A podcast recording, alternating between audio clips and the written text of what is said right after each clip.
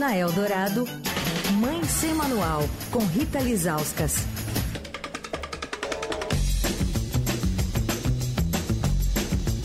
Rita Lizauskas já está com a gente aqui ao vivo, participa todas as quartas-feiras aqui do Fim de Tarde Eldorado. Olá, Rita, tudo bem? Olá, Emanuel, ouvintes, Leandro, como é que vocês estão? Tudo certo, Estamos Rita, e bem você? Preparada pro. Bom, está recuperada, Rita? Tô zerada. Depois de uma semana de muito inferno, tô aqui, nova em folha. Boa. É isso, que bom, Rita, que tá tudo certo. E em casa também, todo mundo bem, né? Todo mundo bem, todo mundo já negativo, passou. Ufa, que bom. Essa é uma boa notícia. E preparada pro feriado também, Rita? Preparado para o feriado. Parece que, né, os humilhados serão exaltados, né, Leandro? Eu e Verdade. você, né? Vez em quando essas coisas acontecem. Não é? Geralmente os humilhados são sempre humilhados, mas amanhã eles serão exaltados. Só porque é Corpus Christi, só por isso. Ah, ô, Mané, posso dar Fala. um breaking news aí que acabou de sair da Reuters, já que Por a gente está favor. acompanhando essa história, que o FDA, né, que é a Anvisa norte-americana, votaram favoravelmente, recomendando a vacina da Pfizer e da Moderna para as crianças é, acima de seis meses de idade. Olha só. E por aqui os pais continuam aquele abaixo assinado que a gente falou, esperando pela Coronavac para as crianças. E ó, naquele meio tempo que a gente falou, acho que faz três semanas, né? Aham. É, eu tinha ligado para saber como é que estava essa coisa da Pfizer, ela já aplicou para o FDA, o FDA já recomendou tudo isso em três semanas e por aqui a gente está esperando essa vacina para as crianças né, abaixo de cinco anos há, olha, pelo menos uns seis meses. Agora, ô Rita, com essa decisão do FDA, permite com que essas vacinas também possam ser aplicadas aqui nas crianças ou o trâmite seria é, enorme? Então, eu, eu lembro que eu chequei com a assessoria de imprensa da Pfizer, né? Porque tinha saído a pesquisa, né? E aí eles iam aplicar no FDA e depois falar, depois que a gente é, colocar esses dados para aprovação do órgão norte-americano, a gente vai colocar na Anvisa brasileira, né? Então, assim, pela informação que eles deram para a gente há três semanas, isso é o caminho natural aqui no Brasil, né? Mas a Coronavac está nessa fila e a gente está esperando que ela seja aprovada antes, né? Porque tem todos esses dados, todo esse processo de vai e volta, dados de, de pesquisa, né? Então, a gente acredita que a Coronavac para essas crianças saiam, saiam antes, saia antes, né? Mas enfim, tá tudo muito, tu- tudo muito lento por aqui e, né, como a gente tem reparado, essa, essa quarta onda de, de Covid tá assim, para onde você olha tem gente doente, né? Não é só na minha bolha, não, né? Não sei se- Verdade. Vocês repararam, completamente alastrado. Não, É, não dá para ter, não dá para ter noção, né, do, do quadro real de, de, de, infec- é, de contaminados no Brasil. Definitivamente dessa vez não, Não dá. dá, não dá. A gente tava falando sobre isso no, no WhatsApp, né? A Tati falou que você liga, mas você também fala por WhatsApp às vezes. a gente tava falando exatamente isso. Eu tentei ir ao pronto-socorro para fazer o teste no pronto-socorro, porque eu sabia que, né, esses dados da minha família só seriam computados se eu fosse fazer é, o PCR no pronto-socorro. Mas a fila, quando eu cheguei no, no PS, ela estava para fora do pronto-socorro. Aí eu fiz o teste rápido de farmácia. O teste rápido de farmácia, você sabe que você está com Covid, é um teste super confiável. Você se isola, mas esse dado não é repassado para ninguém, né? Exato. Porque você faz esse exame, você está na sua casa, você, né? você não tem para quem reportar esse número, né? Então aqui a gente tem esse- essa situação fora de controle, mas que a gente sabe porque a gente olha ao redor, né? Mas assim, dados, dados, a gente sabe que tem dados de aumento de internações, né? Mas dados, a gente sabe que está super su- subnotificado, né? Como foram as outras ondas também, né? É, é isso. Bom, é, mudando de assunto, mas importante esse break news, break news que você trouxe aqui pra gente, Rita, e vamos acompanhar para ver se vai ter alguma novidade no cenário brasileiro. Mas vamos falar também, pegando o gancho da pandemia, ah, sobre um estudo da Federal do Rio de Janeiro, falando das desigualdades educacionais que só ampliaram nesse período, né, Rita? Pois é, a gente sempre conversou aqui nesses dois anos, né, no Mãe Sem Manual, nessas nossas conversas semanais, que ia demorar para a gente descobrir os impactos dessa interrupção das aulas nas crianças, né? A gente sempre falou disso. A gente falou de acesso, algumas crianças tinham acesso à aula online, outras nem acesso tinham, e que a gente sabia que de uma forma ou de outra isso ia ter impacto, e não só nas crianças brasileiras, nas crianças do mundo inteiro, porque isso foi um fenômeno global, né? Mas que a gente aos poucos ia começar a entender é, como é que foi isso, né? Então esses estudos começaram a sair. Eu ia falar sobre isso a semana passada, mas aí por conta da, do Covid eu não tinha voz, não tinha como como rádio sem voz não dá, né? não dá. Aí a gente teve que adiar esse bate-papo, né? Então esses estudos começaram a sair e esse que eu trago hoje foi feita uma parceria entre o Laboratório de Pesquisa em Oportunidades Educacionais da Federal do Rio de Janeiro, a UFRJ, e também a Fundação Maria Cecília Souto Vidigal, que é super tradicional em pesquisa sobre infância, né? Então, o que, que eles fizeram? Para descobrir se esse período de Covid teve impacto negativos e quais foram, né, para o aprendizado, para o bem-estar das crianças, a gente tinha a impressão, mas agora a gente começa a ter os dados, né? Para saber como é que, se essas desigualdades de aprendizagem, elas aumentaram então, esses professores da UFRJ realizaram essa pesquisa, mas aí foi com crianças da rede pública da educação infantil, especificamente, então aquela faixa etária né, da pré-escolar, né, que vai até os 5, 6 anos de idade. E essa pesquisa foi feita na cidade cearense de Sobral. Por que Sobral? A cidade de Sobral tem uma cultura e uma história de avaliações educacionais nesse tipo. A gente sabe muito sobre a educação de Sobral, né? Inclusive, é, é o, o, o, candidato Ciro Gomes, que foi é, governador do Ceará, sempre usa Sobral né, como um case de, sucesso na educação. Então, eles fizeram Sobral porque ela tem, a cidade tem essa cultura e uma história de avaliações desse tipo. Já é parceiro da Fundação Maria Cecília Souto Vidigal. E eles tinham participado de uma pesquisa em 2019, um ano antes da pandemia, ou seja, havia dados disponíveis daquela população pré-escolar que permitia continuar essa pesquisa e fazer uma comparação é, entre grupos de crianças dessa faixa etária que vivenciaram é, tanto a aula presencial em 2019, né, aquela rotina boa de ir para a escola que tinha antes da pandemia, e depois 2020, que começou presencial e depois foi para o online, e e 2021 que foi é, né, essa coisa também, grande parte online, depois a volta do presencial. Então, como eles tinham esses dados que já tinham sido coletados né, nesses, é, nesses estabelecimentos municipais, eles já podiam continuar essa pesquisa para fazer esse comparativo, né?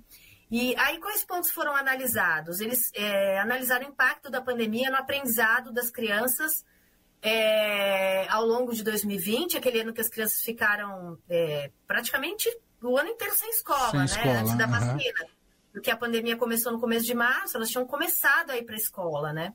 Então, essas crianças participaram de testes individuais em três momentos. Então, 2019, como eu disse, vida normal. Essa pesquisa tinha outros fundamentos ali. 2020, vida quase online, 2021 também, a vida praticamente online e um retorno, né?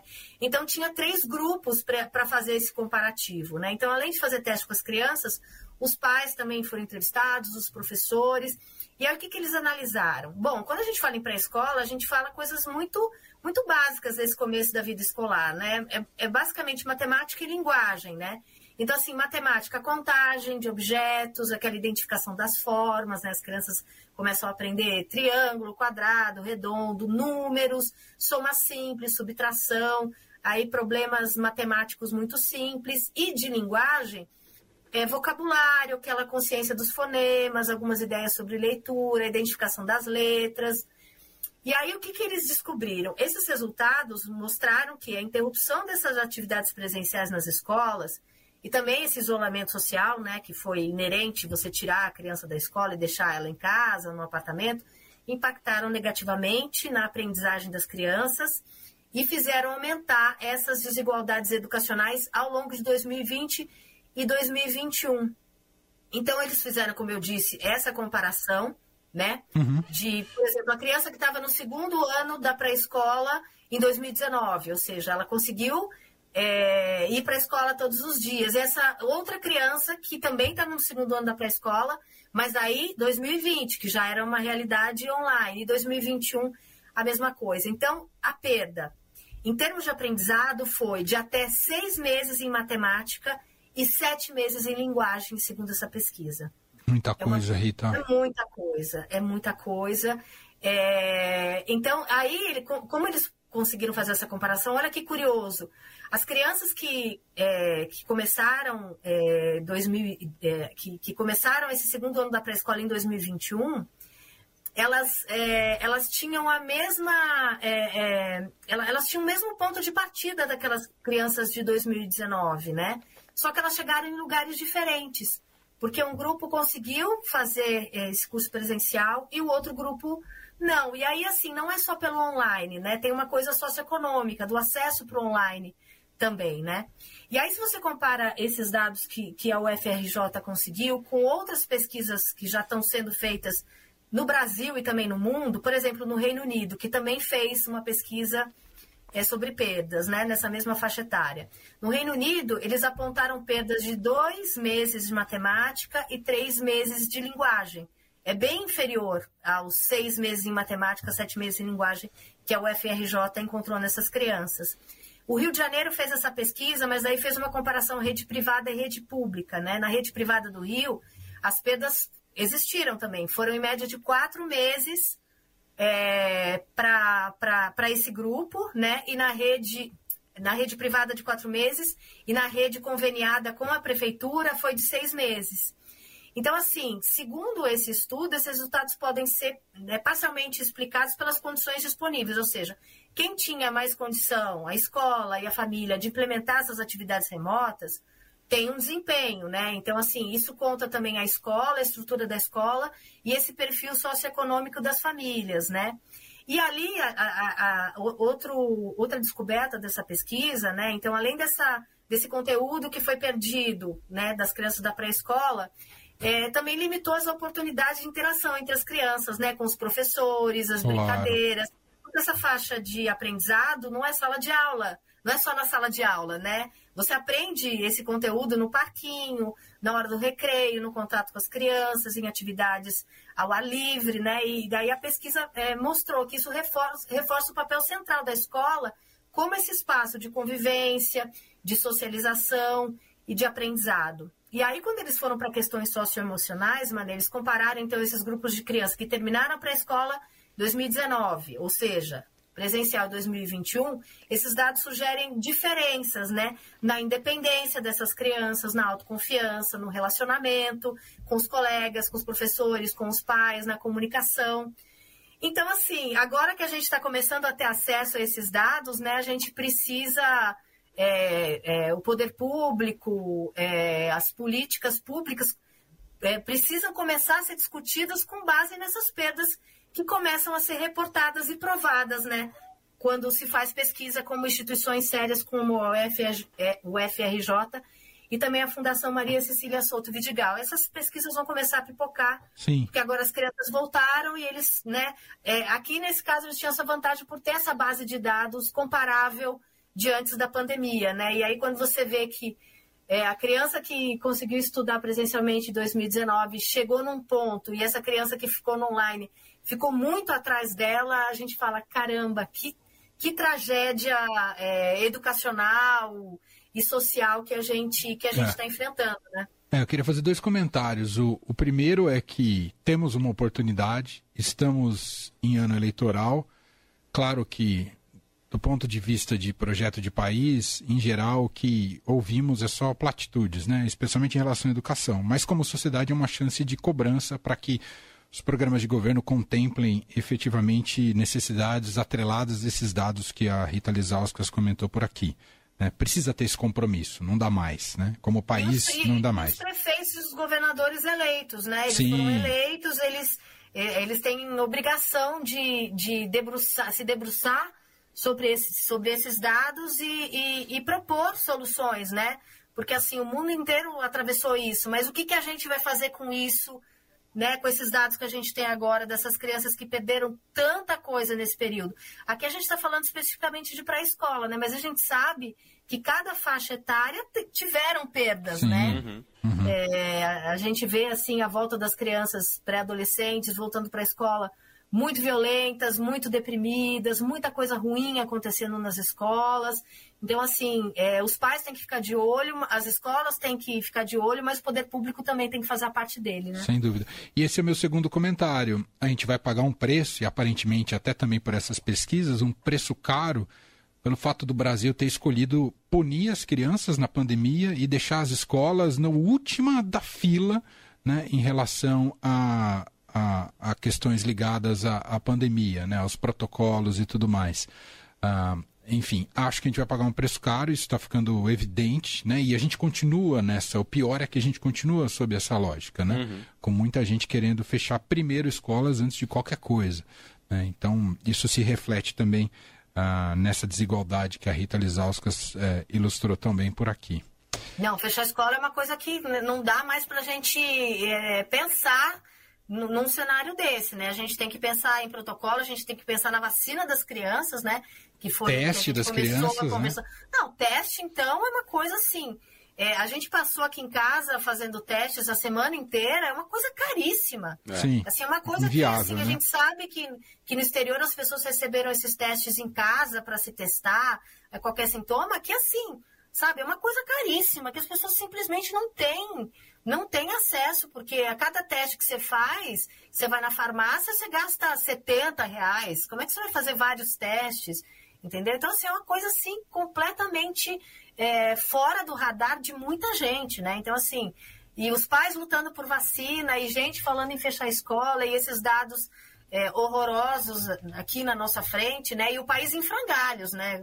O jeito que você começou aí o o, o, fim de tarde, falando dessa questão que a gente vê na Amazônia, do que a gente está enfrentando, é uma tristeza, assim, sabe? Hoje eu estava pensando, eu estou com falta de ar, mas não é da Covid, é do noticiário, né? A gente fica ah, total. Com, com, falta de ar por causa do Brasil, né? Então, assim, Brasil é muito complicado. Vai morrendo aos poucos. E hoje muito. tudo leva a crer que vai morrer mais um pouquinho quando se confirmar essa tragédia, o desfecho dessa tragédia, assim, é muito, muito Sim, desanimador. é, mais um colega jornalista, né? Mais um colega, mais um indigenista, e assim a gente fica pensando onde que a gente vai parar, né? É, é isso.